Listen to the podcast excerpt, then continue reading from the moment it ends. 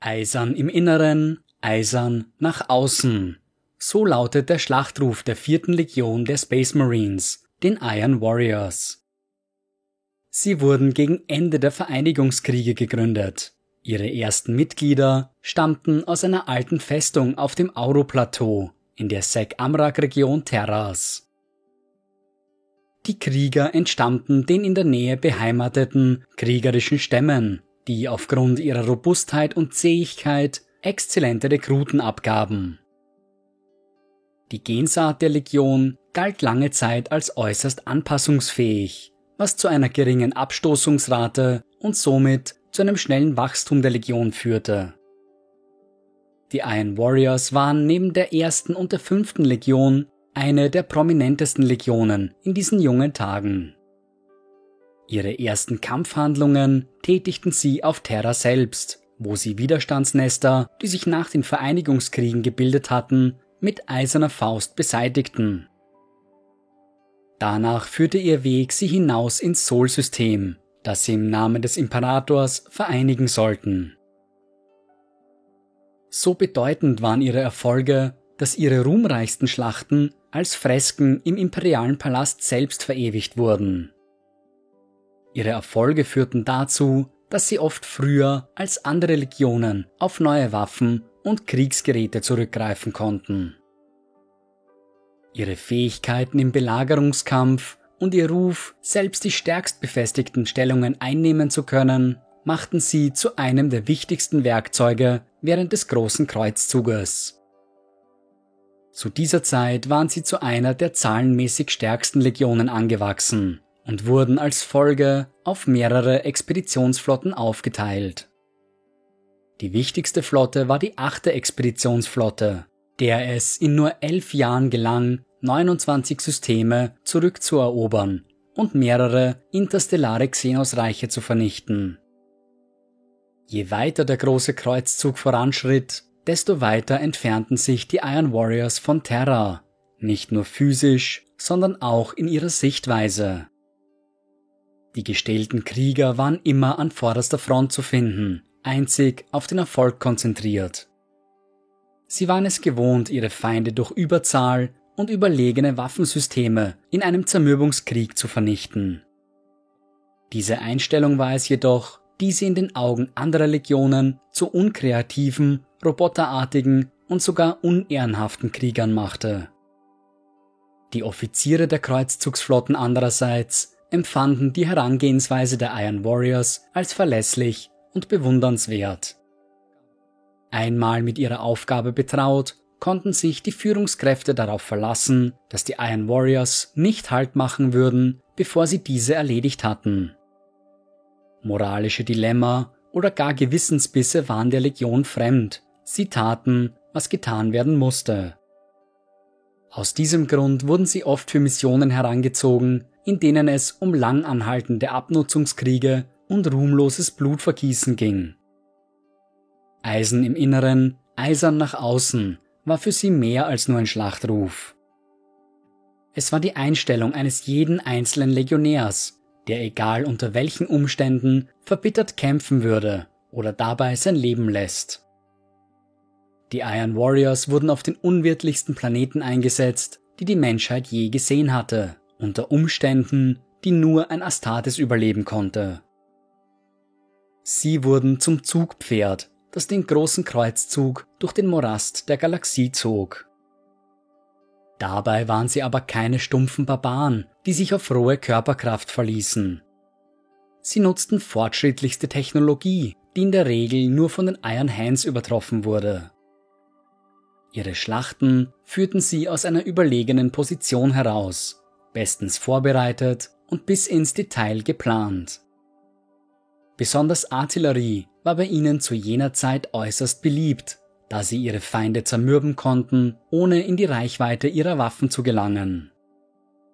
In der Regel gewannen die Iron Warriors eine Schlacht bereits, bevor diese überhaupt begonnen hatte. Ihre Herangehensweise an den Kampf verlangte eine besondere Sturheit der Legionäre, die sich selbst im Angesicht einer Niederlage weigerten, aufzugeben. Egal wie hoch die Zahl der Opfer auch sein würde, den Feind zu vernichten, war zu jeder Zeit das oberste Ziel. Diese Einstellung hätte in einer Kampagne im 30. Millennium beinahe zur kompletten Auslöschung der achten Expeditionsflotte geführt. Das Fabrikatorum des Mars hatte seine Augen auf die Fabrikwelt in Kaladion geworfen, ein Planet, der reich an seltenen Mineralien war. Durch andauernde Xenos-Überfälle war die Welt aber zu einem globalen Schlachtfeld geworden. Ein Eingriff von außen war dringend notwendig. Die Streitkräfte des Mechanikums waren aber an anderer Stelle beschäftigt, und so fiel es den Iron Warriors zu, die Welt zu befrieden. Zwei Jahre dauerten die Kämpfe auf Inkaladion, doch schlussendlich war die achte Expeditionsflotte erfolgreich gewesen. Die besetzten Fabrikhallen wurden gesäubert, zerstörte Anlagen wiedererrichtet und die Produktion lief wieder in vollem Gange. Doch der Widerstand, der sie auf der Welt erwartet hatte, war schwerer gewesen als erwartet, so dass die Expeditionsflotte bei ihrem Vorhaben beinahe selbst vernichtet worden wäre. 29.000 Space Marines verloren bei dieser Kampagne ihr Leben, die verlustreichste Kampagne zu jener Zeit. Das Resultat war derart grimm, dass Stimmen aus dem Oberkommando und sogar anderer Primachen laut wurden, die die Herangehensweise der Iron Warriors in Frage stellten. Sie hatten aufzeigen wollen, dass sie alleine imstande wären, eine ganze Fabrikwelt zu befrieden. Ein Vorhaben, so meinten manche, das von Anfang an zum Scheitern verurteilt war. Das Ansehen und der Ruf der Legion waren nach dieser Kampagne zerstört. Zwei Millionen imperiale Gardisten waren gefallen und viele andere Legionen hatten sie sowohl an Ruhm wie auch zahlenmäßig in den Schatten gestellt. Es war in dieser dunklen Stunde, dass die Iron Warriors mit ihrem Primachen wieder vereint wurden. Als die Primachen aus ihrer Kammer auf Terra gerissen und durch die Galaxie verstreut wurden, fand sich Perturabo auf dem Planeten Olympia wieder. Dort wurde er von dem Tyrannen von Lochos aufgenommen, der ihn in seiner Familie wie seinen eigenen Sohn aufzog. Perturabo selbst weigerte sich, seinen Ziehvater als Familie anzuerkennen und hatte stets die Vermutung, Teil eines größeren Plans zu sein. Doch er ließ seine Zeit auf Olympia nicht zwecklos verstreichen, lernte von der Kultur der Bewohner und eignete sich allerlei Wissen an. Außenstehende sahen in ihm einen düsteren, melancholischen Mann mit einem Verstand so scharf wie ein Rasiermesser. Seine Fähigkeiten, sich neues Wissen anzueignen, war wahrlich bemerkenswert, so sehr, dass er verglichen mit den anderen Söhnen des Imperators als brillant galt. Sein Verständnis in den Bereichen der Wissenschaft und der Technik suchte im gesamten Imperium seinesgleichen. Als nun Olympia von den Kreuzzugsflotten entdeckt wurde, dauerte es nicht lange, bis der Planet wieder in das Imperium eingegliedert wurde. Gerüchte munkeln, dass der Tyrann von Lochos nur allzu bereit war, seinen Ziehsohn in die Hände des Imperators zu übergeben. Dieser würde ihn in den kommenden Tagen über die Geschichte der Menschheit, den großen Kreuzzug und die Technologie des Imperiums aufklären. Perturabo war ein schneller Lerner, und so dauerte es nicht lange, bis ihm das Kommando über seine Legion übergeben wurde. Rund 35.000 Astartes seiner Legion waren anwesend, als ihm das Kommando übergeben wurde. Noch einmal halb so viele waren währenddessen in der Galaxie unterwegs, um dem Willen des Imperators zu dienen. Dieser Tag sollte ein glorreicher werden, eine Legion endlich wieder mit ihrem Primachen vereint.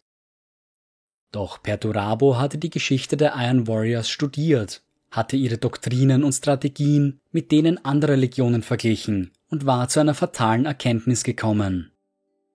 Seine Söhne hatten versagt und mussten dementsprechend bestraft werden. Sein Urteil war Dezimierung. Die gesamte Legion würde leiden, denn alle hatten sich in Perturabos Augen schuldig gemacht. Das Edikt seines Urteils verkündete, Krieg ist unmissverständlich, rücksichtslos, nachtragend und blind. Blind wird also auch der Auswahlprozess für jene sein, die den Blutpreis eures Versagens zu zahlen haben. Einer in zehn Legionären wurde per Los ausgewählt und ehrenlos zum Tode verurteilt. Vollstreckt wurde diese Todesstrafe mit bloßen Händen von seinen Brüdern. Diese Entscheidung Perturabos schlug in den Reihen der imperialen Führungsebene hohe Wellen. Die lautesten Kritiker sprachen davon, das Kommando über die Iron Warriors einem Wahnsinnigen übergeben zu haben. Zurückhaltendere Persönlichkeiten hielten ihre Kritik etwas leiser und bemerkten nur, dass dem Primachen die Kontrolle über seine Legion vielleicht zu früh übergeben worden war, denn er war offensichtlich noch nicht mit der Vorgehensweise des Imperiums vertraut. Einer der lautesten Kritiker jedoch war Ubud Gilliman, Primarch der Ultramarines. Er verabscheute den Gedanken, dass Astartes gezwungen worden waren, ihre Brüder zu ermorden. Brüder, an deren Seite die Ultramarines oft in den Kampf gezogen waren. Die Tat Perturabos trieb einen tiefen Keil in seine Beziehung zu Gilliman und schuf eine Kluft, die sich im weiteren Verlauf der Geschichte nur noch weiter vertiefen sollte. Doch der Imperator sprach ein Machtwort. Jegliche Kritik an Perturabos Taten sei unverzüglich einzustellen. Für die überlebenden Iron Warriors war die Situation klar und deutlich. Ihr Primarch war rücksichtslos und unversöhnlich ohne Zeichen von Bevorzugung oder Präferenzen. Die Strafe für Versagen war der Tod. Krieg war in Perturabos Augen nur eine Sache von Sieg oder Niederlage. Ihr Primarch hatte sie nicht bestraft, weil sie in ihren Aufgaben während des großen Kreuzzuges versagt hatten. Nüchtern betrachtet hatten sie sie alle mit Bravour erfüllt. Sie waren bestraft worden, weil sie ihr volles Potenzial nicht erreicht hatten. Es genügte nicht, dass sie sich einfach hervortaten. Die Iron Warriors mussten die perfekte Legion über allen anderen sein. Perturabo verlangte, dass seine Söhne zu einer unvergleichlichen Maschinerie des Krieges wurden, also begann er umgehend damit, sie in den Flammen der Schlacht zu schmieden. Die erste Kampagne, die die vierte Legion unter ihrer neuen Führung verfolgte, war die Rückeroberung des Merata-Systems, an dessen Rand Olympia selbst lag. Mit seiner neu aufgestellten Expeditionsflotte zog Perturabo direkt ins Herz des Systems, auf der Suche nach einem Feind, von dem er auf seiner Heimatwelt nur gerüchteweise gehört hatte. Ein Feind, der sich selbst die schwarzen Richter nannte, selbsternannte Gebieter über die menschliche Reinheit, ihr Leben und ihren Tod. Einst waren sie selbst Menschen gewesen, doch mit Hilfe uralter Vertretertechnologie waren sie selbst zu bizarren und verderbten Kreaturen verkommen. Sie hatten ihre Lebensspanne auf Jahrhunderte verlängert, waren jedoch auf mechanische Körper und kybernetische Implantate angewiesen. Um ihr Leben noch weiter zu verlängern, waren sie auf regelmäßige Implantationen von menschlichem Genmaterial angewiesen. Von ihrer Basis auf einem kargen Planeten namens Mond des Urteils aus herrschten sie über Dutzende menschliche Welten, von denen sie regelmäßig Menschenopfer als Tribut erhielten. Als Gegenleistung versprochen die schwarzen Richter, die Menschen vor einfallenden Xenos zu beschützen, ähnlich wie ein Schweinehirt seine Tiere vor einfallenden Wölfen schützt. Das Schicksal der Schweine war in beiden Fällen das gleiche. Die vierte Legion, immer noch beschämt durch den Richtspruch ihres Primachens, war mehr als bereit, ihren Wert unter Beweis zu stellen. Die schwarzen Richter würden das Ziel ihrer aufgestauten Wut und ihres Verlangens sein. Der Orbitalschlag gegen die Basis der Richter war direkt und brutal. Jahrhundertelang hatte der Mond des Urteils sich mit Orbitallasern und Drohnenschwärme gegen einfallende Xenos-Flotten verteidigen können, doch gegen die gesammelte Macht der Iron Warriors waren sie hilflos. Ein Kampfkreuzer nach dem anderen wurde von der vierten Legion vernichtet, bis sie sich schließlich zum Mond selbst vorgekämpft hatten. Die Technologie der schwarzen Richter stammte noch aus dem dunklen Zeitalter und war daher in vielen Fällen der des Imperiums überlegen. Doch sie selbst waren nur wenige, die sich dem gewaltigen Ansturm der Astartes entgegenstellen konnten. Sie mussten sich auf ihre statischen Verteidigungsanlagen verlassen, um überhaupt eine Chance auf den Sieg zu haben. Doch angeführt von Landraidern und Shadow Sword Kampfpanzern drangen die Iron Warriors immer tiefer in das Gebiet der Richter ein und vernichteten allen Widerstand auf ihrem Weg. Schwere Artillerie folgte den Kriegsmaschinen, die die gigantischen Verteidigungsanlagen in nur wenigen Augenblicken in Schutt und Asche legten. Die schwersten Kämpfe entbrannten, als sich die Iron Warriors ihren Weg in das innerste Heiligtum der Richter gebahnt hatten. Hier trafen sie auf den heftigsten Widerstand, denn hier hatten sich ihre Feinde auf ihren letzten Stand vorbereitet. Schwere Neutronenlaser, die in der Lage waren, sich durch die mächtige Panzerung der Statis zu schneiden, lauerten an allen Ecken und Enden, während Sprengdrohnen auf die vorrückenden Angreifer niederregneten. Doch trotz des Widerstandes hielten die Iron Warriors stand und marschierten geradewegs auf die schwarzen Richter selbst zu. Sie bahnten sich ihren Weg durch groteske Forschungshallen und Operationsräume, in denen hilflose Menschen ihren letzten Augenblicken entgegensahen. Schließlich stießen die Legionäre auf die Richter, die in ihren gepanzerten Rüstungen beinahe unverwüstlich waren. Gewöhnliches Bolterfeuer prasselte an ihnen ab wie ein leichter Sommerregen, während sie selbst vernichtende Schläge austeilten. Hunderte von ihnen stellten sich den Iron Warriors entgegen, ein jeder von ihnen so schwer bewaffnet wie ein imperialer Dreadnought. Dutzende Astartes fielen schon bei ihrem ersten Ansturm, doch eine Niederlage war keine Option. Nicht nachdem Perturabo so eindeutig klargemacht hatte, was er von Versagen hielt. Die Schlacht hielt an und die Legionäre begannen, ihre Gefallenen zu Schutzmauern aufzutürmen um hinter ihnen in Deckung zu gehen. Immer wieder brachen sie aus, um mit Crackgranaten und Meldergewehren auf die Richter loszugehen, in der Hoffnung, sie nach und nach zu Fall bringen zu können. Der Ausgang der Schlacht stand auf Messers Schneide, bis schließlich Perturabo selbst eingriff. Er hatte den Kampf beobachtet und während sich seine Söhne in den Tod geworfen hatten, die Angriffsmuster der schwarzen Richter analysiert. Der Primarch hatte den perfekten Zeitpunkt zum Angriff errechnet und nutzte nun seine Chance für einen zerstörerischen Schlag.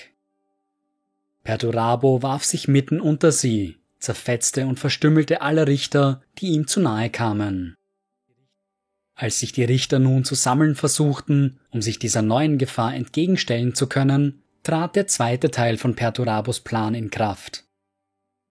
Schwere Feuertruppen waren in Stellung gegangen und begannen nun, einen koordinierten Angriff durchzuführen. Mit chirurgischer Genauigkeit nahmen sie die Schwachstellen ihrer Feinde ins Visier und mähten einen nach dem anderen nieder. Genau wie Perturabo es vorausgesehen hatte, waren die schwarzen Richter gefallen. Ihre Technologie und Ressourcen kamen den Iron Warriors zu. Viele der Geheimnisse, die die schwarzen Richter im Laufe der Jahrhunderte angesammelt hatten, wurden dem Mechanikum zur weiteren Untersuchung übergeben, während die Schiffswerft ihrer Festung in den Orbit Olympias transportiert wurde. Hier sollte unter Perturabus Aufsicht eine völlig neue Generation intergalaktischer Kriegsschiffe hergestellt werden. Die Iron Warriors setzten ihren Kreuzzug fort, um schlussendlich das gesamte System unter imperiale Kontrolle zu bringen. Für die Legion war diese Zeit eine Zeit der Prüfungen unter dem immer wachsamen Auge ihres Primarchens. Unter seiner ständigen Kontrolle begann Perturabo, die Astartes nach seinem Vorbild zu formen und seine Ideale und Eigenschaften weiterzugeben. Es waren keine Ideale, die ihn Terra oder Olympia gelehrt hatten, sondern solche, die aus seinem eigenen, dunklen Inneren kamen. Seine Rücksichtslosigkeit und seine stahlharte Entschlossenheit gingen auf seine Söhne über, und als das System schließlich in ihrer Hand war, waren die Iron Warriors neu geboren. Sie waren zu der unnachgiebigen Kriegsmaschine geworden, die Perturabo in ihnen gesehen hatte. Diese Kriegsmaschine konzentrierte sich in die 125. Expeditionsflotte des Imperiums, in der Perturabo den Großteil seiner Streitkräfte versammelt hatte. Diese Expeditionsflotte wurde schnell zum Rambock des großen Kreuzzuges, die jeglichen Widerstand mit berechnender Kaltblütigkeit beiseite stieß. Schnell machten sie sich erneut einen Ruf unter den anderen Legionen, diesmal als unübertroffene Meister der gepanzerten Kriegsführung. Es hieß, es gebe keine Festung, die dem Ansturm der Iron Warriors standhalten könne, keine Xenos, die sie nicht vernichten könnten, und keinen Feind, den sie nicht in seinem eigenen Blut ertränken könnten. Doch je mehr Zeit verging, desto tiefer wurde die Kluft zwischen der vierten Legion und ihren Brüdern. Die Paranoia und dunkle Melancholie Perturabos war auf seine Söhne übergegangen, die gegenüber anderen Legionen immer distanzierter wurden. Ein Gefühl der ungleichen Behandlung, manchmal sogar der Vernachlässigung, breitete sich unter der Legion aus. Die Natur ihrer Kriegsführung, die Belagerung und Abnutzungsschlachten brachte mit sich, dass die Iron Warriors verglichen mit anderen Legionen besonders hohe Verluste erlitten. Die Legionäre nahmen diese Verluste stoisch hin, nicht zuletzt aufgrund der Bestrafungen, die ihr Primarch über sie bringen würde. Zudem machte sie die Einzigartigkeit ihrer Gensaat bis zu einem gewissen Grad immun gegen psychische Abnutzungserscheinungen. Dennoch schien die Tatsache, dass sie konstanter Zerstörung und Verlust ausgesetzt waren, einen Einfluss auf die Iron Warriors zu haben. Sie begannen sich abzukapseln, trennten freundschaftliche Beziehungen, die sie zu anderen Legionen gehabt haben mochten, und misstrauten allen außerhalb ihrer eigenen Legion. Sie gingen sogar so weit, Schwäche in den anderen Legionen zu sehen, einen Mangel an Disziplin und überstiegene Eitelkeit. Die Iron Warriors begannen zu vermuten, dass andere Legionen auf sie herabsahen, ungeachtet ob diese Vermutungen der Wahrheit entsprachen oder nicht. So begann ein zerstörerischer Kreislauf, denn je mehr sich die Iron Warriors abschotteten, desto unnahbarer und verschrobener waren sie in den Augen anderer imperialer Einheiten. Mitglieder des Mechanikums begannen Perturabo und seine Söhne zu misstrauen vermuteten hinter ihrer eigenbrötlerischen Art dunkle Absichten. Auch die imperiale Armee begann eine Zusammenarbeit mit der vierten Legion zu verabscheuen, denn diese hatte den Ruf, die Soldaten wie Vieh als Kanonenfutter einzusetzen. Leichenmühle, so nannten die Soldaten die Iron Warriors, eine Legion, die vor allem Tote produzierte. Der Widerwille, mit der vierten zusammenzuarbeiten, stieg derart an, dass ab einem gewissen Punkt nur noch Sträflinge und ähnliche Subjekte als Soldaten für sie eingesetzt wurden. Doch die heftigsten Rivalitäten entbrannten mit anderen Legionen, vorrangig der Raven Guard und ihren größten Widersachern, den Imperial Fists. Selbst wenn sie in erfolgreichen Kampagnen zusammenarbeiteten, wie zum Beispiel der Kampf gegen den Warboss Mashok, wurden die Aktionen der Iron Warriors von ihren Mitstreitern oft missachtet. In den Geschichtsbüchern, die über diese Kampagnen berichten, wurden die Iron Warriors selbst vor ihrem Fall nicht namentlich erwähnt, sondern nur als verbündete Einheiten bezeichnet. So groß war die Abneigung anderer Legionen, dass sie sich so weit distanzieren wollten, wie sie nur konnten. Die Ernennung Horus zum Kriegsmeister machte die Situation für die Iron Warriors nur noch schlimmer. Mit dem neu entfachten Verlangen, Expeditionsflotten auszusenden, wurden die Iron Warriors immer weiter verstreut. Ihre Expertise als Belagerungsexperten wurde in der gesamten Galaxie benötigt. Währenddessen sah sich Perturabus 125. Flotte den härtesten Feinden gegenüber, die das Imperium je gesehen hatte. Sie zogen von einem Abnutzungskrieg in den nächsten, ohne Aussicht auf Verstärkungen oder gar Ruhe. Man fand die Iron Warriors immer dort, wo die Feinde am zähesten und die Bedingungen am härtesten waren. Perdurabo wurde zusehends verbittert, stand jedoch zu seinem Wort. Sein Wille war eisern, und so erduldete er die Abreibung an seinem Geist und Körper, ohne sich zu beklagen. Dennoch hinterließ der Krieg seine Spuren, sowohl an den Iron Warriors wie auch an ihrem Primarchen. Die Abscheu, die sie anderen Legionen gegenüber empfanden, steigerte sich von Tag zu Tag. Ein Umstand, der eventuell von Anfang an von Horus geplant worden war. Als der große Kreuzzug voranschritt, errichteten die Iron Warriors mehrere Außenposten auf eroberten Planeten, in denen sie meist eine Handvoll Legionäre stationierten.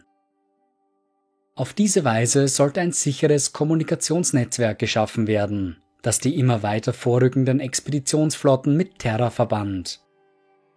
Die immer dünner gestreckten Kräfte der Iron Warriors konnten es sich nicht leisten, die Garnisonen in großen Zahlen zu bemannen, so dass oft lächerlich wenige Astartes zurückgelassen wurden. Ein oft zitiertes Beispiel ist der Posten auf Delgas II, in dem ein einziger taktischer Trupp, bestehend aus zehn Iron Warriors, stationiert wurde. Diese zehn Astartes hatten die Aufgabe, eine verärgerte Bevölkerung von nicht weniger als 130 Millionen Menschen zu kontrollieren. Dieses Vorgehen war von imperialen Richtlinien her vorgeschrieben, jedoch schien Perturabo einer der wenigen Primachen gewesen zu sein, der sich an diese Vorschrift hielt. Lehman Russ, Vulcan und auch Magnus der Rote weigerten sich schlicht, ihre Truppen aufzuteilen und zogen stets mit voller Stärke weiter. Der Primarch der Iron Warriors wurde zusehends verbitterter über diese Geschehnisse. Seine Söhne wurden immer dünner auf die Galaxie verteilt, immer gezwungen, an den härtesten und kräftezehrendsten Missionen teilzunehmen. Ihr unangefochtener Ruf in der Belagerung machte sie zur ersten Wahl, wenn es um solche Arten von Schlachten ging, ohne jedoch auf die Bedürfnisse der Astartes Rücksicht zu nehmen. Den Iron Warriors wurde keine Ruhe gegönnt, keine Gelegenheit zur Reorganisation oder um Nachschub aufzunehmen. Sie wurden einfach von einer Front zur nächsten geschickt, behandelt wie das Kriegswerkzeug, zu dem sie einst werden sollten. Je länger sie diese Zustände erdulden mussten, desto tiefer wurde ihre Abscheu dem Imperium und sogar dem Imperator gegenüber. Allen voran war es Perturabo, der es leid war, zum Zugpferd des großen Kreuzzuges geworden zu sein. Doch all dies spielte sich ausschließlich innerhalb der Legion ab. Außenstehenden war nicht bewusst, in welcher Lage sich die Iron Warriors befanden. So war auch ihr Abstieg in die Hände des Chaos für viele ein unnachvollziehbarer Schritt, der wie aus dem Nichts zu kommen schien. Und in Wahrheit sind die genauen Umstände ihres Verrates auch bis heute nicht vollkommen geklärt. Manche sehen die Schuld in den Jahrzehnten undankbarer Kämpfe an vorderster Front, sich immer den schlimmsten Albträumen der Galaxie gegenüberstellend. Selbst der eiserne Wille der Iron Warriors konnte solchen Strapazen nicht ewig standhalten, so dass sie begannen, das Imperium und seine Bewohner zu verabscheuen. Zu wenig Aufmerksamkeit wurde ihnen geschenkt, zu wenig Dankbarkeit und zu wenig Respekt. Andererseits behaupten manche, dass sich die Korruption durch die Mächte des Chaos schon lange unter den Legionären der Vierten ausbreitete. Eine Korruption, die durch ihre Kampfbedingungen nur noch weiter verschlimmert wurde. Oder es war ein Mangel an Glauben, der die Iron Warriors zu denen gemacht hat, die sie heute sind. Vielleicht fehlte es ihnen am Glauben an den Imperator oder den Sinn des großen Kreuzzuges, und sie begnügten sich damit, Kriegsmaschinen im Auftrag eines anderen zu sein. Als solche könnten sie, konfrontiert mit einem Feind, den sie nicht bezwingen können, gewillt sein, die Seiten zu wechseln. Was auch immer der eigentliche Grund war, was nun folgte, waren die Ereignisse des großen Bruderkrieges. Das wohl gravierendste Ereignis, das zum Abstieg der Iron Warriors beitrug, war die Rebellion auf Perturabos Heimatplaneten, Olympia. Der langlebige Tyrann von Lochos war schlussendlich gestorben, woraufhin die verbliebenen Politiker um seine Nachfolge kämpften. Auf erste Intrigen folgten schnell offene Kämpfe und Mordanschläge, die Olympia zu verschlingen drohten. Schlimmer noch, die Iron Warriors waren seit über einem Jahr in Kämpfe mit den hochaggressiven Xenos die als Rut bekannt sind, verwickelt. Die vierte Legion war gerade dabei, einen Rot-Planeten zu säubern, als sie die Nachricht über Olympias Rebellion erhielten. Es war Horus selbst, der Perturabo über die Vorfälle auf Olympia aufklärte, dass sich die Bevölkerung nach jahrelanger antiimperialer Propaganda nun gegen den Imperator gewandt hatte. Der Primarch der Iron Warriors war es leid, sich andauernd beweisen zu müssen, doch der einzige unter seinen Brüdern zu sein, der seine Heimatwelt nicht halten konnte, war keine Option. Horus ließ Perturabo nach Olympia zurückkehren, um sich dort der Situation anzunehmen. Kaum auf seiner Heimatwelt angekommen, ließ der Primarch seiner Frustration und seinem Zorn freiem Lauf. Unzählige Unschuldige ließen ihr Leben, als die Iron Warriors ganze Städte in Schutt und Asche legten. Die Aufständischen wurden mit äußerster Brutalität wieder auf Kurs gebracht. Es gab keine Gnade, als eine Stadt nach der nächsten fiel. Die Aufständischen hatten den Iron Warriors nichts entgegenzusetzen, und es dauerte nicht lange, bis sie entweder tot oder versklavt worden waren. Fünf Millionen Zivilisten verloren während der Rückeroberung Olympias ihr Leben. Als sich die Schatten langsam von ihren Augen lichteten, erkannten die Iron Warriors, was sie getan hatten, wozu sie geworden waren. In einem Moment waren sie die Helden des Imperiums gewesen und hatten sich den schrecklichen Rut entgegengestellt, um die Menschheit zu schützen. Und schon im nächsten waren sie zu Mördern geworden, die Dinge getan hatten, die schrecklicher kaum hätten sein können. Perturabo traf es am härtesten, er schien kaum mehr bei klarem Verstand zu sein nicht in der Lage, seine Verbrechen zu begreifen. Doch eines war ihm klar, der Imperator würde ihm seine Taten niemals vergeben können. Nach der Tragödie von Olympia zogen sich die Iron Warriors noch weiter in ihre Paranoia zurück. Die von ihnen gehaltenen Welten wurden brutal unterdrückt und beim geringsten Anzeichen eines Aufstandes mit voller Härte bestraft. Die Moral der Legion schien langsam zu verfallen, als sich immer mehr Kommandeure abscheulichen Gräueltaten hingaben. Doch bevor Perturabo sich der Sache annehmen konnte, um vielleicht sogar Geschehenes wieder in Ordnung zu bringen, erreichten ihn die ersten Berichte über die Geschehnisse auf Istvan III. Perturabo hatte einen Auftrag vom Imperator selbst erhalten, die Verräter zu konfrontieren und sie zur Rechenschaft zu ziehen. Astartes hatten sich gegen Astartes gewandt, ein Umstand, der noch vor wenigen Wochen undenkbar schien. Der Wille der Iron Warriors wurde bis auf den Kern erschüttert, doch die Situation schien noch weiter zu eskalieren. Kurz nach den Berichten von Istvan III erfuhr Perturabo von den Geschehnissen auf Prospero. Sein Bruder Lehman Russ war gegen Magnus vorgegangen und hatte einen Angriff auf dessen Heimatwelt angeführt. Ursprünglich als Bestrafungsmission gedacht, war die Situation eskaliert und heftige Kämpfe waren entbrannt. Horus hatte den Imperator verraten, doch er stand nicht allein. Angron, Mortarion und Fulgrim hatten sich ihm angeschlossen und den Kräften des Chaos zugewandt. Die Iron Warriors sollten sich nun mit fünf anderen Legionen zusammenschließen um die aufkeimende Rebellion unverzüglich niederzuwerfen. Doch die Geschehnisse entwickelten sich nicht so, wie es das Imperium der Menschheit vorgesehen hatte. Perturabo und seine Legion stellten sich auf Horus Seite, auch wenn die genauen Umstände dieses Verrates bis heute ungeklärt sind. Auf Istvan V angekommen, wandte sich die vierte Legion gemeinsam mit den Night Lords, den Wordbearers und der Alpha-Legion gegen ihre Brüder der Iron Hands, Salamanders und Ravenguard. Was folgte, ging als Landungsplatz-Massaker von Istvan V in die imperiale Geschichte ein.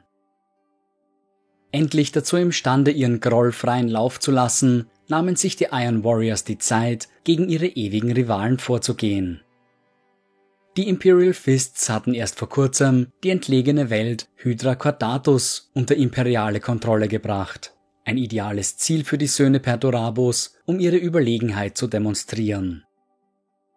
Zunächst wurde das Tal, in dem sich die wichtigste Festung des Planeten befand, vom Orbit unter Beschuss genommen.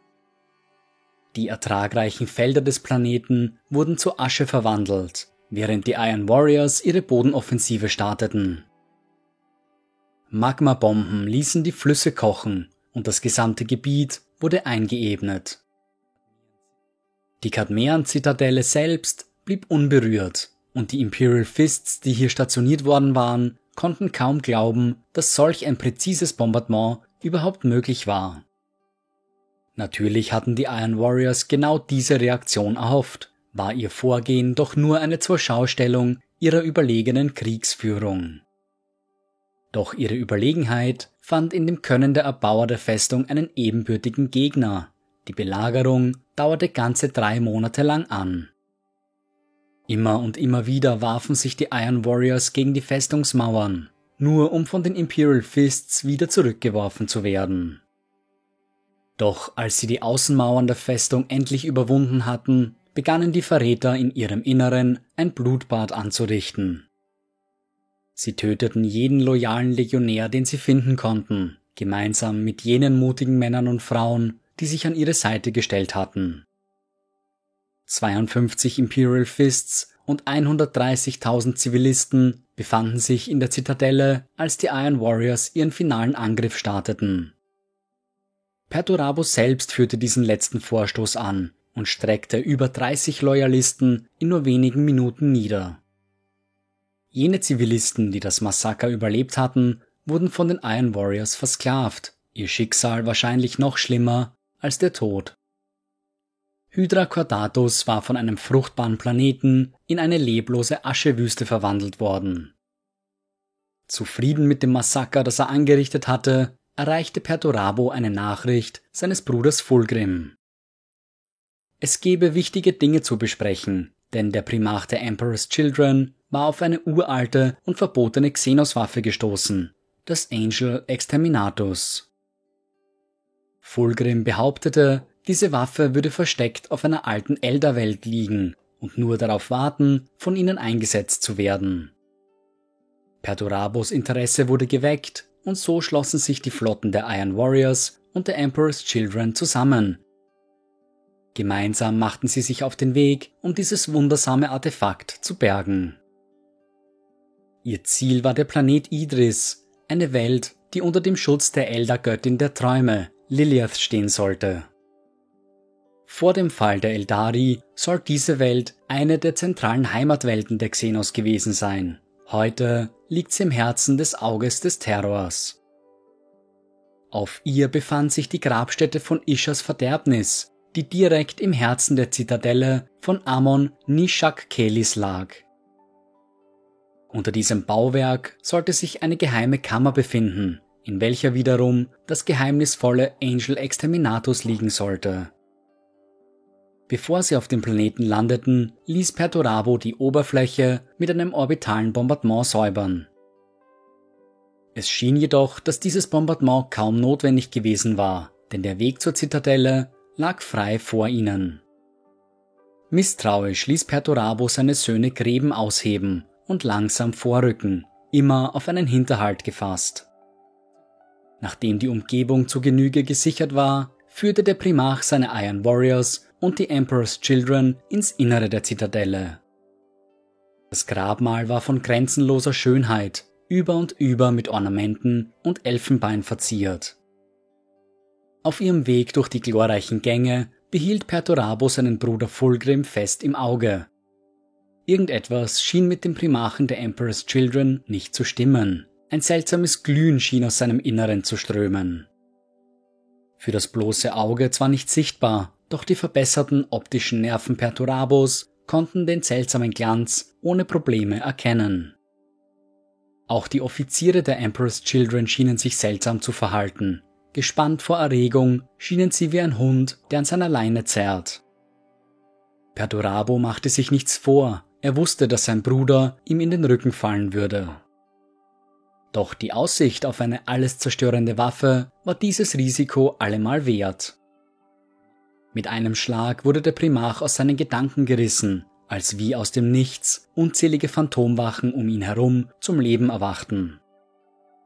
Von einem Moment auf den nächsten sahen sich die Verräterlegionen von einer grenzenlosen Zahl an Elderkonstrukten umzingelt, die von den Eindringlingen aus ihrem tiefen Schlaf gerissen worden waren. Augenblicklich brachen heftige Kämpfe aus, die Fulgrim nutzte, um sein eigentliches Ziel anzusteuern. Er hatte sich in die zentrale Kammer aufgemacht, Perdurabo dicht an seinen Fersen. Als er in die Halle trat, bemerkte er in ihrer Mitte ein grünes, gleißendes Licht. Der Herr des Eisens erkannte es als nicht mechanischen Ursprungs, sondern als konzentrierte Lebensenergie aller, die hier gestorben waren. Perturabo drang immer weiter in die Tiefen der Zitadelle vor, bis er sich im wahrsten Sinne des Wortes im Herzen des Planeten wiederfand. Hier traf er auf Fulgrim, der auf einer Brücke stand, die in das Zentrum der Welt reichte. Idris war eine ausgehöhlte Welt, in seinem Kern eine gleißend helle Sonne. Fulgrim offenbarte seinem Bruder, dass es nie eine geheimnisvolle Waffe gegeben hatte, zumindest noch nicht. Er selbst würde zum Angel Exterminatus werden, und zwar mit Hilfe seines Bruders Perdurabo.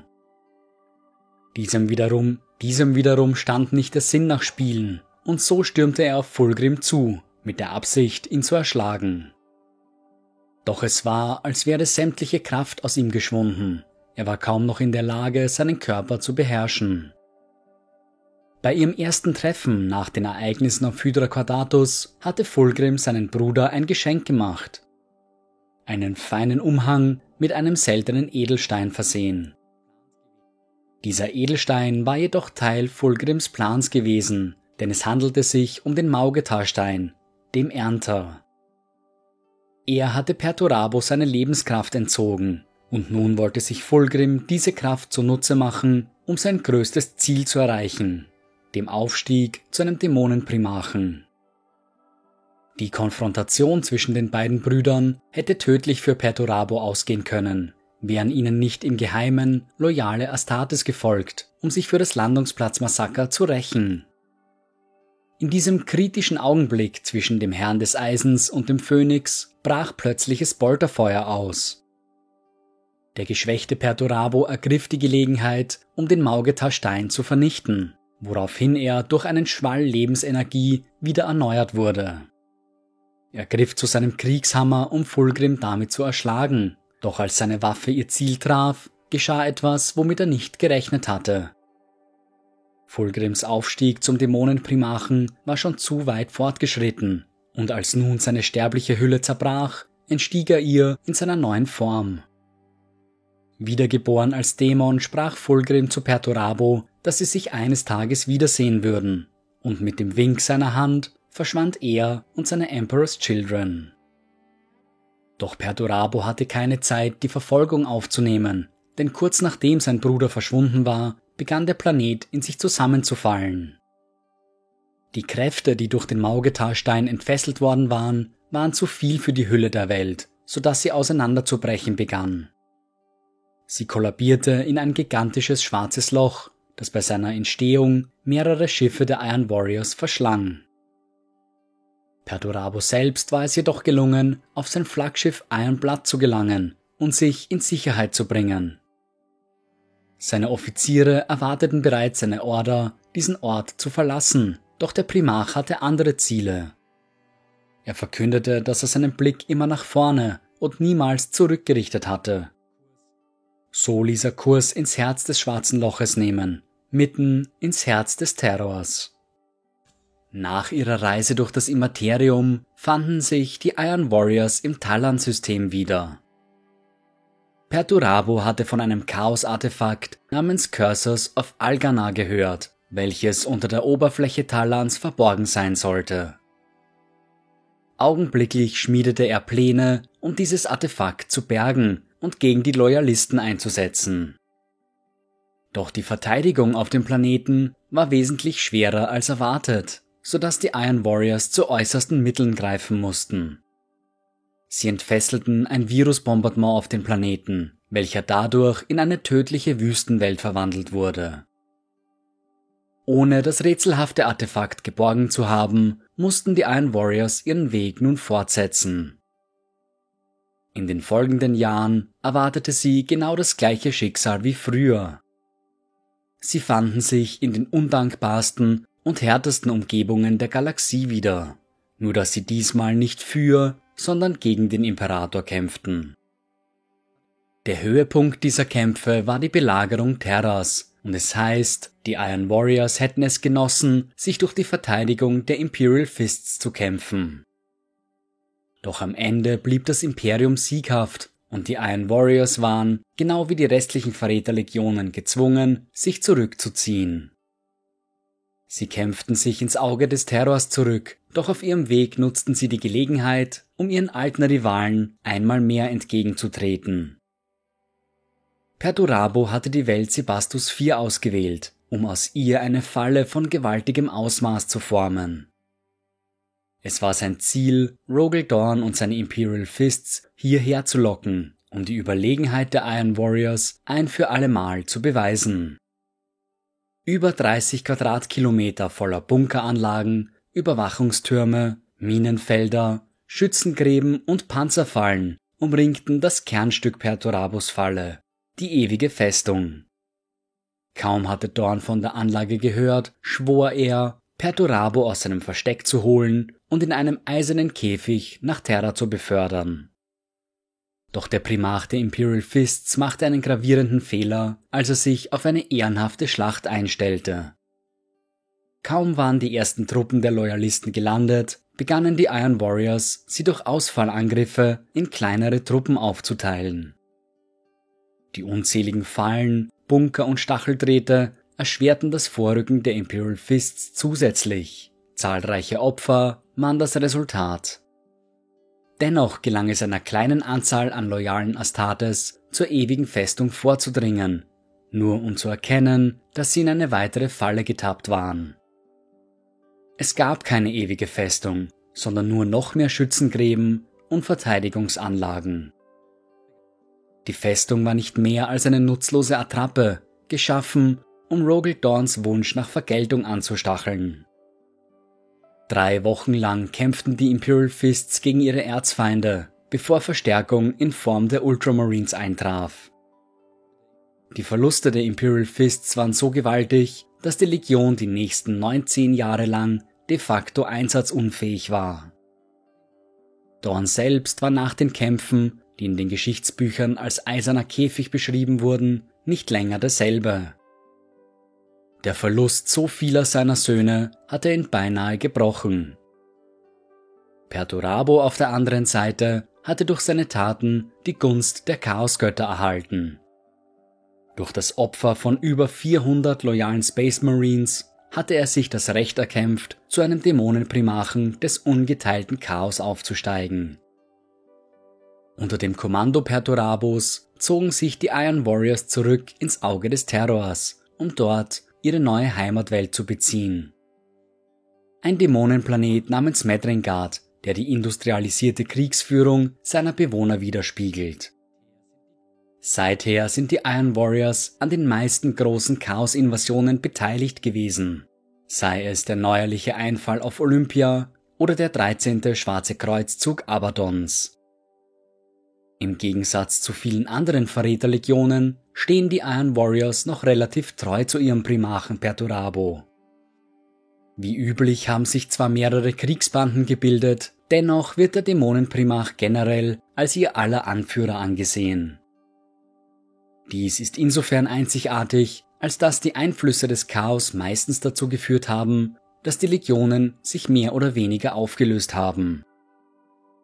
Ehemalige Offiziere der Legionen haben ihre eigenen Kriegsbanden gegründet, um mittlerweile ihre eigenen Ziele zu verfolgen. Perturabo selbst mag zwar gegenwärtig nicht die treibende Kraft hinter den Iron Warriors sein, diese Aufgabe haben die Kriegsschmiede übernommen. Dennoch ist er in der Lage, im Bedarfsfall eine gewaltige Armee aufzustellen. Sollte er sich also dazu entschließen, geschlossen gegen Terra vorzurücken, könnte das Imperium in eine beinahe aussichtslose Situation geraten. Diese einzigartige Situation geht wahrscheinlich auf die strenge Organisation der Legion aus früheren Tagen zurück. Bereits vor dem großen Bruderkrieg war Perturabus Wort Gesetz, ein Umstand, den er mehr als einmal klargemacht hatte. Doch der Primarch war kein größenwahnsinniger Narr, der einzig und allein auf Kontrolle aus war. Über alle Maßen war er besessen von Effizienz und tadellosen Ergebnissen also organisierte er seine Legion auf eine Weise, die seinen Anforderungen entsprach. Zunächst teilte er seine Truppen in mehrere Großbataillone auf, jedes von ihnen 1000 Mann stark. Diese beinhalteten über die Astartes selbst auch die zugehörigen Kampfgeräte wie Artillerie, logistische Unterstützungen und Ausrüstungen. Dies bedeutete, dass jedes Großbataillon für sich eine vollständig einsatzfähige Kampfeinheit war und nicht von zusätzlichen Verstärkungen und Nachschubslieferungen abhängig war. Auf diese Weise konnten sie voll einsatzfähig über die gesamte Galaxie hinweg verteilt werden, ohne auf komplizierte Transportlogistik Rücksicht nehmen zu müssen. In der Praxis schwankte die tatsächliche Zahl der Astartes in einem solchen Bataillon stark, abhängig von ihren Verlusten und eventuellen Zusammenschlüssen. Die Geschichtsbücher sprechen von Großbataillonen, die zwischen 500 und 5000 Mann stark waren. Die Organisation der Truppen über ihre strategische Anordnung hinaus war effizient und pragmatisch, ohne unnötigen Pomp und übertriebenen Prunk. Auf jedem Organisationslevel waren die Iron Warriors bestens mit Kampfgerät und Ausrüstung versorgt, von den bereits erwähnten Großbataillonen bis hin zu kleineren Linienkompanien. Auf diese Weise sollte höchste Effektivität bereits im kleinsten Rahmen gewährleistet werden. Generell wurde Effektivität und praktischer Nutzen dem optischen Auftreten übergeordnet. Beschädigungen an der Ausrüstung, die nur oberflächlich waren, wurden in der Regel als irrelevant ignoriert. Außerhalb von Paraden und Inspektionen durch die Kriegsschmiede wurden die Rüstungen der Legionäre gerade einmal auf einen funktionalen Level einsatzfähig gehalten. Polierte Rüstungen und glänzendes Auftreten wurden meistens anderen Legionen überlassen. Die Iron Warriors zeichneten sich vor allem durch ihre große Bandbreite an unterschiedlichen gepanzerten Fahrzeugen und Artilleriegeräten aus. Sie enthielt beinahe das volle Arsenal an einsatzfähigen Geräten, die das Imperium der Menschheit zu bieten hatte. Von Landraidern über Typhoon-Panzern, Stormblades und den überschweren Mastodon-Transportern. Auch leichter gepanzerte Fahrzeuge wie Rhinos, Basilisken und Predator-Panzer wurden regelmäßig in der Schlacht eingesetzt. Darüber hinaus waren sie bekannt dafür, ungewöhnlichere und seltenere Panzervarianten in ihrem Arsenal zu haben. Thunderstrike-Panzer, Cerberus Panzerzerstörer und Daimos Whirlwind Scorpius fanden kaum Einsatz in der Zeit des Großen Kreuzzuges, aber wenn, dann hauptsächlich in den Händen der Iron Warriors. Wie viele andere Legionen zu jener Zeit verfügten auch die Iron Warriors über gewisse Spezialistenformationen. Eine solche Formation waren die Storbe Shak, Meister der Belagerungswaffen. Ihre Aufgabe war die Konstruktion, Wartung und der Einsatz der schwersten und tödlichsten Artillerie, die das Imperium je gesehen hatte. Der Belagerungsmeister dieser Formation hatte Zugriff auf enorm todbringende Waffen wie Atomwaffen, Phosphex und Gravitonmunition. Ihm unterstanden auch Zerstörertrupps, Space Marines, die diese längst verbotenen Waffen in die Schlacht trugen. Die Storbeshak waren sowohl eine eigenständige Formation, die ihre eigenen Missionen erhielt, sowie Verstärkungseinheiten für andere Großbataillone. Die Iron Warriors waren wahrliche Experten im Kampf, sowohl im Angriff wie auch in der Verteidigung. Wenn nur eine ihrer Eigenschaften für immer in Erinnerung behalten werden könnte, so wäre dies ihre berechnende Brutalität. Ihre Bombardements waren präzise geplante Schläge, deren Effekt und Auswirkung bis ins kleinste Detail analysiert wurde. Der Erfolg ihrer Angriffe wurde nicht dem Zufall überlassen, sondern war das Ergebnis einer ausführlichen Planung. Erst wenn die Verteidigung ihres Feindes unter dem eisernen Ansturm der Panzer gefallen war, zeigten die Iron Warriors zumindest einen Teil ihrer wahren Natur. Mit brutaler Wildheit fielen sie über ihre Feinde her, in einem Blutrausch, der ansonsten nur bei den World Eaters zu sehen war. Doch auch in ihrer Brutalität waren sie diszipliniert, denn kaum wurde der Befehl erteilt, wurden sie wieder zu den disziplinierten Legionären, für die man sie kannte. Es ist wohl bekannt, dass Perturabo seine Legion nicht als Ansammlung einzelner Individuen, sondern als großes Ganzes ansah. Ein Ganzes, dessen einzige Aufgabe es war, ihre Feinde auf die effektivste und direkteste Art und Weise zu überwinden. Ruhm und Ehre gebührte der gesamten Legion, nicht einzelnen Astartes, so dass der Erfolg oder Misserfolg eines Einzelnen sämtliche Legionäre betraf. Man sagt, es hätte keinen Primachen gegeben, der seine Söhne so wenig beachtete wie Perturabo, mit der Ausnahme Angrons vielleicht. Für den Herrn des Eisens waren sie nur eine weitere Ressource, geschaffen, um den Sieg zu erringen. Eine wertvolle Ressource ohne Frage, aber dennoch eine, die genutzt werden musste. Diese Einstellung Perturabos spiegelte sich in der gesamten Struktur der Legion wider. Auf allen Level wurden sie in einer Art und Weise geführt, dass Verluste schnell und problemlos ausgeglichen werden konnten. Verantwortung war immer an den Posten gebunden, nie an die Persönlichkeit. Ein Offizier der Iron Warriors war so gut wie der nächste, solange er seine Aufgaben zufriedenstellend erfüllte. Aufgrund ihrer hohen Ausfallsrate war die vierte Legion schon immer ein Pionier und starker Befürworter eines beschleunigten Rekrutierungsverfahrens neuer Astartes gewesen. Im Gegensatz zu vielen anderen Legionen konnte ein Rekrut der Iron Warriors nie vorhersehen, wo und in welcher Rolle er sich wiederfinden würde. Ein Aufstieg in den Rängen der Iron Warriors war vor allem eine Sache des Überlebens und der eigenen Fähigkeiten. Allein ein herausragender Kämpfer zu sein, reichte nicht, um sich in den Reihen der Vierten auszuzeichnen, denn der Krieg bestand aus mehr als nur Feuergefechten. Ein aufstrebender Legionär musste in der Lage sein, seine Kriegsgeräte zu warten und gegebenenfalls zu ersetzen. Seine handwerklichen und technischen Fähigkeiten waren mindestens genauso wichtig wie seine kriegerischen. In diesem Umstand kam den Iron Warriors ihre Gensaat zur Hilfe, denn die Legionäre hatten Perturabos Sinn und Verständnis für Technologie übernommen.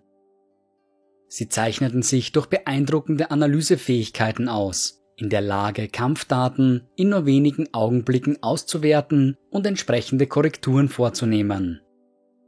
So wenig persönliche Erfolge auf dem Schlachtfeld auch bedeutet haben mögen, umso höher wurden technische Fähigkeiten gepriesen.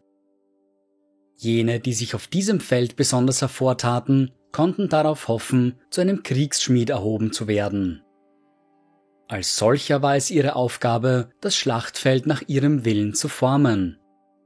Sie waren Meister in den Bereichen der Logistik, Belagerungsschlachten und Artillerie. Es wurde von ihnen erwartet, Kampagnen und andere Einsätze bis ins kleinste Detail vorauszuplanen, um so den Sieg der Iron Warriors zu garantieren. Ein Kriegsschmied trug eine große Menge Verantwortung, denn es lag allein in seinen Händen, ob eine Schlacht im Sieg oder in der Niederlage endete. Und sie taten gut, alles daran zu setzen, einen Sieg zu erringen, denn Perturabo war nicht für seine Nachsicht bekannt. Als Resultat waren die Kriegsschmiede meist grimmige, paranoide Individuen, die sich selbst über alle anderen stellten. Aufgrund ihrer hohen Verantwortung waren nur die Ruchlosesten unter ihnen in der Lage, sich durchzusetzen, die Schwachen wurden schnell aussortiert. Es gab weder eine vorgeschriebene Anzahl an Kriegsschmieden noch eine geregelte Hierarchie unter ihnen. Die Folge waren Rivalitäten und Streitigkeiten unter ihnen, jeder von sich selbst überzeugt, der fähigste unter ihnen zu sein. Die meisten Kriegsschmiede führten eines der Großbataillone an und waren so im Kern der Befehlsstruktur der Legion. Anderen von ihnen wurde das Kommando über einen Außenposten übergeben, während wieder andere einen Teil der Expeditionsflotten übernahmen. Drei Kriegsschmieden wurde von Perturabo eine besondere Stellung übergeben. Sie wurden zu einem Triarch. Diese drei Triarchen formten den Beraterstab ihres Primarchens und wurden so zu den Überbringern seines Willens. Sie waren es, die neue Befehle an die restlichen Kriegsschmiede überbrachten. In den späteren Jahren des Großen Kreuzzuges wurde dieses Triarchat zusehends durch die Stimmungsschwankungen Perturabos beeinflusst, was den Abstieg der Legion nur noch weiter beschleunigt haben könnte. Nachforschungen haben gezeigt, dass die Iron Warriors zu jener Zeit ihr Rekrutierungs- und Erschaffungsverfahren für neue Space Marines noch weiter beschleunigt haben. Diese neuen Astartes dürften genetisch nicht so stabil wie ihre Vorgänger gewesen sein, worauf die steigende Paranoia und mentale Instabilität hinweist. Darüber hinaus begann die Legion, Kontakte zu fragwürdigen Teilen des Mechanikums aufzubauen, sowie abtrünnigen Maschinenpriestern ihren Schutz zu gewähren. Sie hatten auch begonnen, in der Asche Olympias fanatisch loyale menschliche Unterstützungstruppen auszuheben, die Toraka. Dies alles waren Zeichen dafür, dass Perturabo damit begonnen hatte, sich auf einen langen Krieg vorzubereiten. Heute, nach dem großen Bruderkrieg, operieren die Iron Warriors, wie so viele andere Verräterlegionen auch, als unzählige kleine Kriegsbanden. Diese dürften zu großen Teilen aus den einstigen Großbataillonen entstanden sein, immer noch angeführt von einem korrumpierten Kriegsschmied. Die einstige strenge Organisation der Legion gehört mittlerweile längst der Vergangenheit an. Ein jeder Kriegsschmied verfährt mit seinen Soldaten so, wie es ihm beliebt. Dennoch besteht selbst in dieser zersplitterten Legion auch ein gewisser Zusammenhalt, denn nach wie vor gilt das Wort Perturabos als letzte Instanz. Auch der Rekrutierungsprozess neuer Iron Warriors, so verdreht dieser mittlerweile auch sein mag, ist allen Kriegsbanden der vierten gleich. Passende Rekruten werden nach Medrengard, der Heimatwelt der Iron Warriors, gebracht, manche freiwillig, die meisten als Sklaven. Dort werden sie unter den wachsamen Augen mehrerer Kriegsschmiede getestet, bis sie sich würdig erweisen, die Gensaat der Iron Warriors zu empfangen. Das Implantationsverfahren dieser Gensaat ist so grauenhaft, dass es mittlerweile fast schon zu einer düsteren Legende in den Reihen der imperialen Soldaten wurde. Gemeint ist natürlich die Geschichte der Dämon Kulava, welche selbst verglichen mit anderen Chaosriten als überdurchschnittlich grausam und abstoßend bezeichnet werden kann. Es war ein Ultramarine-Legionär namens Captain Uriel Ventris, der diese Praxis als erstes entdecken musste. Am Ende war es auch er, der dem Vorgehen ein Ende setzte, dennoch gibt es keine Garantie dafür, dass sie nicht längst wieder aufgenommen wurde. Doch bevor es überhaupt zu dieser grauenvollen Praxis kommen kann, benötigen die Iron Warriors, genau wie fast alle anderen Verräterlegionen, unkorrumpierte Gensaat eines loyalen Astartes-Ordens. Diese werden in der Regel von Gefallenen gestohlen. Ein Großteil der Gensaat, die den Iron Warriors heute zur Verfügung steht, stammt von Imperial Fists. Astartes, die von der Gensaat anderer Legionen abstammen, haben in der Regel keine leichte Zeit innerhalb der Iron Warriors, die sie abwertend als Halbblüter bezeichnen. Nur jene, die ursprünglich von Perturabus Genmaterial abstammen, werden als vollwertige Iron Warriors betrachtet. Alle anderen bestenfalls als schlechte Kopien. Es ist zwar für ein solches Halbblut nicht unmöglich, in einen hohen Rang aufzusteigen, die Strapazen, die der Legionär jedoch auf sich nehmen muss, sind um ein Vielfaches höher. Ein Beispiel für einen erfolgreichen Aufstieg ist Kriegsschmied Honsu, dessen Gensaat von den verhassten Imperial Fists stammt. Und wie der Zufall es wollte, war es auch genau jener Honsu, der die Aufsicht über das Demonkulaba-Projekt hatte. Zuvor waren die Iron Warriors auf die Fertigkeiten eines Apothekari angewiesen, der die Gensaat in neue Rekruten implantieren konnte. Nicht jeder Apothekari ist zu solch einer Operation in der Lage, so dass die Dienste eines solchen in der Regel sehr gefragt sind. Mit dieser Nachfrage entstanden entsprechende Preise und eine gewisse Abhängigkeit, denn ohne sie wäre ein Fortbestand der Iron Warriors unmöglich. Vermutlich wurde nach einer Möglichkeit gesucht, ohne die Hilfe eines solchen abtrünnigen Mediziners neue Astartes in großen Massen herstellen zu können. Das Ergebnis dieser Suche war eine obszöne Verschmelzung aus abtrünniger Technologie und biomedizinischen Methoden. Weibliche Sklaven wurden auf Medringard zusammengetrieben und in eiserne Käfige gesperrt. Hier wurden ihre Körper durch Zwangsinjektionen und technische Häresie verändert, bis sie schließlich grotesken, aufgequollenen Monstern glichen. Die gestohlene reine Gensaat wurde daraufhin in ihre Leiber implantiert, wodurch sie nun für den letzten Schritt bereit waren. Geeignete Rekruten wurden nun in die Körper der Demonkulaber eingenäht, nur um wenige Tage später als Space Marines wiedergeboren zu werden. Dieser Prozess war jedoch alles andere als fehlerlos, denn die neuen Astartes wurden gänzlich ohne Haut geboren. Um dieses Problem zu umgehen, wurde anderen Sklaven auf qualvolle Weise die Haut am Körper gedehnt, bis sie schließlich geerntet werden konnte. Diese neue Haut wurde dann auf die nackten Körper der wiedergeborenen Astartes genäht. Ein neuer Iron Warrior war somit geboren. Durch eine Reihe verschiedener Ereignisse, die unter anderem einen in eine Dampflokomotive eingekerkerten Dämon beinhalten, gelang es Captain Uriel Ventris, die Demonkulaba-Anlage zu vernichten. Hoffentlich ein für alle Mal. Abgesehen von diesem grauenvollen Vorfall ist wenig über den Rekrutierungsprozess der Iron Warriors bekannt. Da sie aber durch ihren Fall zum Chaos nichts an ihrem taktischen Vorgehen und zielorientierten Denken verloren haben, ist davon auszugehen, dass sie mit gewisser Regelmäßigkeit neue Iron Warriors ausheben dürften. Wahrscheinlich greifen sie hierfür auf Sklaven zurück, die sie auf anderen Welten erbeutet haben, sowie auf die Dienste der bereits erwähnten Apothekari.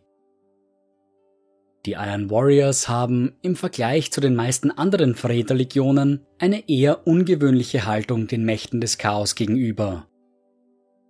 Sie verehren die Chaosgötter nicht, geben sich nicht ihren Wünschen hin und empfangen nicht bereitwillig deren Geschenke, es ist zwar wahr, dass Perturabo zu einem Dämonenprimarchen des ungeteilten Chaos wurde, doch wie sehr sich diese Transformation tatsächlich auf den Herrn des Eisens ausgewirkt hat, bleibt ungewiss. Die Iron Warriors nutzen das Chaos als eine Waffe, genau so, wie sie ihre Artillerie und Panzer einsetzen würden. Keine Verehrung oder Hingabe, sondern rein zielorientiertes Denken bestimmt die Handlungen der vierten Legion. Mutationen werden chirurgisch entfernt, manchmal sogar ganze Gliedmaßen abgetrennt und durch kybernetische Implantate ersetzt. Die Iron Warriors setzen auch ungleich mehr Dämonenmaschinen ein als alle anderen Verräterlegionen.